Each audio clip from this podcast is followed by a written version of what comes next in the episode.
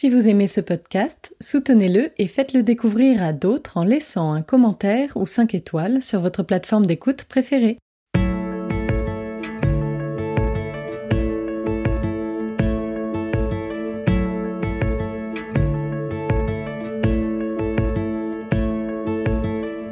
Vous écoutez La philanthropie en question, le podcast qui vous emmène au cœur de la recherche sur le don. Chaque mois, la chaire philanthropie de l'ESSEC vous partage et met en perspective les grandes idées d'un chercheur, d'un article ou d'un ouvrage éclairant. Une invitation à écouter ce que nous dit la recherche pour mieux comprendre la philanthropie et ses enjeux.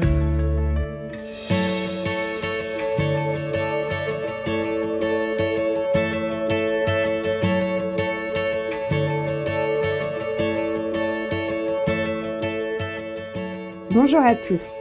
Je suis Anne Meunier, chercheuse à la chaire philanthropie de l'ESSEC, et pour ce 28e épisode, nous allons nous intéresser aux fondations territoriales, ou Community Foundations en anglais, avec un article de Jenny Harrow, Tobias Young et Susan Phillips intitulé Community Foundations, Agility in the Duality of Foundation and Community, les fondations territoriales, agilité dans la dualité fondation-communauté. J'ai choisi ce texte car c'est un sujet qui prend de plus en plus d'importance et que l'on n'a pas encore traité dans les précédents épisodes de ce podcast. Notre prochain Lunch and Learn, qui aura lieu le 3 avril prochain, sera d'ailleurs dédié à cette thématique, philanthropie et territoire. C'est un sujet d'autant plus central que la question de l'échelle d'action pertinente pour les fondations se pose, ainsi que celle de l'articulation des différentes échelles. Cela peut être paradoxal, mais à l'ère de la mondialisation semble se développer une approche territoriale, locale, et ce dans différents domaines, qu'il s'agisse de résoudre des problèmes sociaux, de développement, etc. Cela me paraît d'autant plus crucial lorsque l'on s'intéresse à la transition sociale et environnementale. En effet, agir pour la transition, c'est très souvent agir sur un territoire avec une approche multi-acteurs.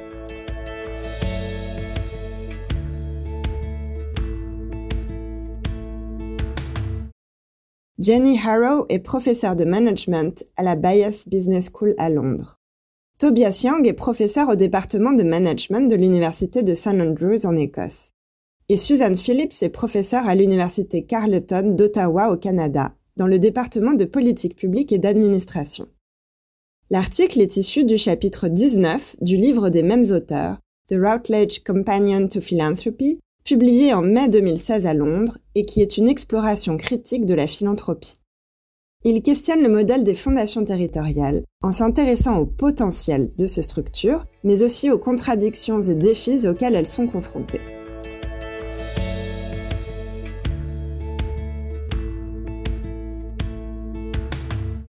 Ce qui est intéressant, c'est le caractère hybride et fluctuant de ce modèle qui évolue dans l'espace et dans le temps résistant ainsi à une catégorisation simple.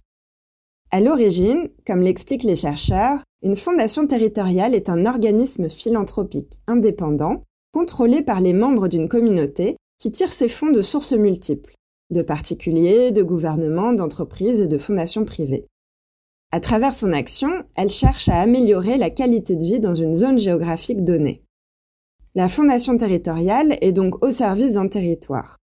Ces missions consistent ainsi à se mobiliser pour les besoins spécifiques d'un territoire, mobiliser différents donateurs, gérer et distribuer des fonds en fonction des besoins de la communauté et créer des liens entre différents groupes au sein de la communauté. La manière dont la notion de territoire est définie varie grandement d'une fondation territoriale à une autre et peut tout aussi bien cibler certaines zones géographiques que des idées plus abstraites relevant du sentiment d'appartenance. La première fondation territoriale est née aux États-Unis au début du XXe siècle. Il en existe aujourd'hui 1800 dans 50 pays et sur presque tous les continents, même si elles demeurent encore rares en Afrique et en Asie orientale. Dans leur article, les auteurs mettent en lumière que si ces fondations sont souvent caractérisées par leur agilité à servir une communauté, cette agilité n'est pas sans fragilité. Cela s'explique par leurs objectifs, qui sont à la fois multiples, contextuels et parfois contradictoires.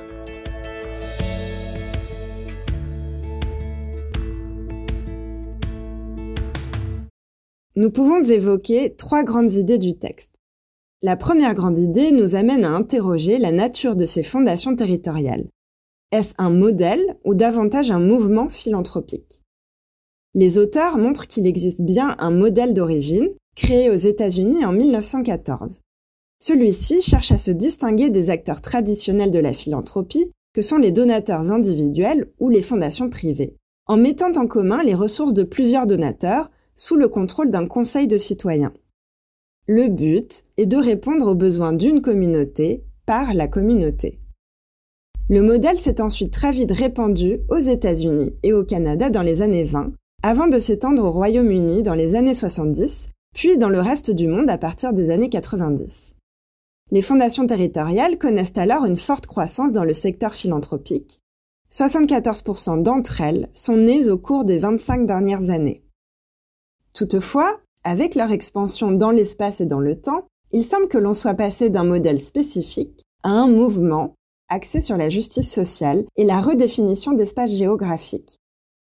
C'est notamment le cas de la nouvelle génération de ces fondations territoriales qui combinent espace local et espace global dans un contexte de mondialisation. Dans son processus de diffusion globale, le modèle nord-américain des fondations territoriales s'est avéré très agile s'adaptant à différents contextes, relations de pouvoir et aspirations, de sorte que bon nombre de ces formes actuelles sont assez différentes du modèle originel.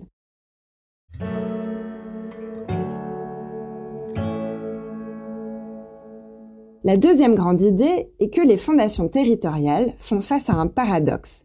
Doivent-elles servir les intérêts des donateurs ou ceux de la communauté? La difficulté des fondations territoriales est d'allier une approche centrée sur le donateur et une approche centrée sur les besoins d'une communauté. En effet, ces deux approches peuvent entrer en contradiction. La pression pour trouver des ressources les pousse à se concentrer sur la recherche et la gestion de fonds, notamment pour les plus jeunes, qui cherchent à se développer et à gagner en légitimité. Cette tendance les rapproche du modèle des fondations privées, alors que le but initial était justement de s'en éloigner. Une question importante se pose alors. Dans quelle mesure les fondations territoriales peuvent-elles répondre aux priorités des communautés lorsqu'elles doivent par ailleurs répondre à celles des donateurs pour trouver des fonds? Et cet enjeu devient criant avec la croissance des Donor Advised Funds qui donnent une place très importante aux donateurs et qui constituent aujourd'hui aux États-Unis plus de 50% des financements de ces fondations. Or, la vision des donateurs diffère souvent et peut même aller à l'encontre des besoins réels de la communauté.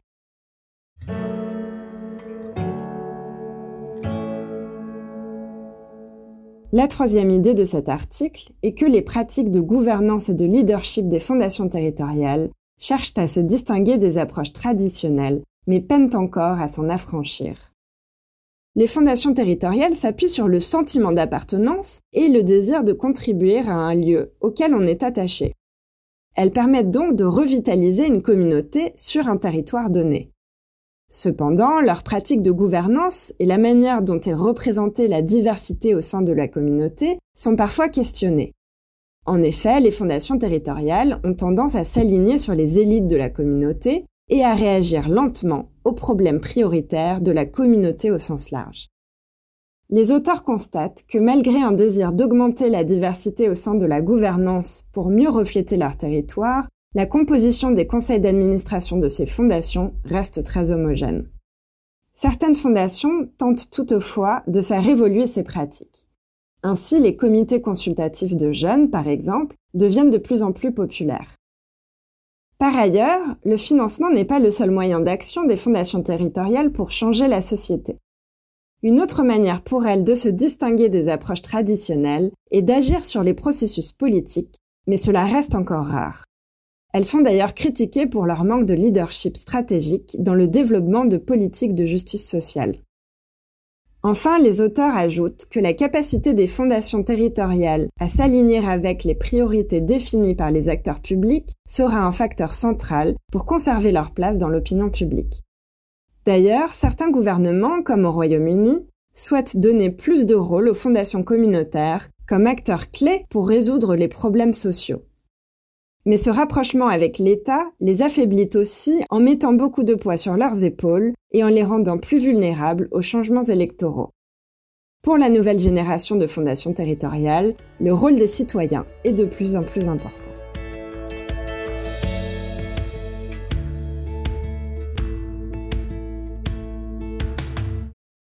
Pour conclure, j'aimerais d'abord mentionner quelques limites de l'étude. La plupart des recherches ont été axées sur les États-Unis, avec quelques études de cas internationales et des réflexions pratiques, mais peu d'analyses comparatives. Or, je pense que le territoire n'a pas la même dimension ni la même importance selon les États. On sait par exemple qu'aux États-Unis, la communauté, community, a beaucoup d'importance. Dans d'autres États avec des régions fortes, comme en Espagne ou en Allemagne, la notion de territoire compte aussi beaucoup. En France, la tradition centralisatrice a affaibli pendant longtemps l'échelle territoriale, locale, même si les choses évoluent depuis la décentralisation. Il s'agit de s'intéresser à l'échelle d'action pertinente pour chacun, mais aussi à une manière pour les fondations d'agir en collaboration avec d'autres acteurs. Un deuxième élément est la notion de territoire. Il est intéressant de comprendre ce qui se cache derrière cette notion. Ne pas le prendre comme un donné, mais comme un concept à déconstruire. Comment les fondations pensent le territoire? Quelle dimension? Quelles limites Quel pouvoir? Cette réflexion se fait en lien avec ce qui structure le territoire, notamment les compétences des différentes échelles, qu'il s'agisse des régions ou de départements. Qu'est-ce que cela apporte de penser en termes de territoire? Quelles relations cela crée-t-il entre les différents acteurs? Quels enjeux spécifiques Quels liens avec les pouvoirs publics Enfin, un dernier élément que j'aimerais souligner à nouveau est la difficulté à tenir le paradoxe. Bien que les fondations territoriales souhaitent s'affranchir du modèle des fondations privées, elles n'y arrivent pas complètement, et ce en grande partie par manque de ressources et la nécessité de chercher des fonds. Cela amène à réfléchir aux formes institutionnelles et aux pratiques qui favorisent les changements de modèle, voire les changements sociaux plus largement.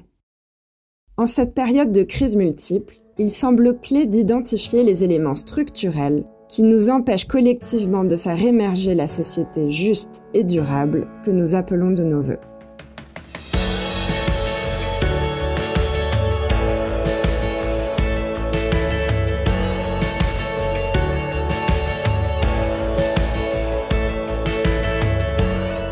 Vous avez écouté le podcast La philanthropie en question avec Anne Monnier de la chaire philanthropie de l'ESSEC.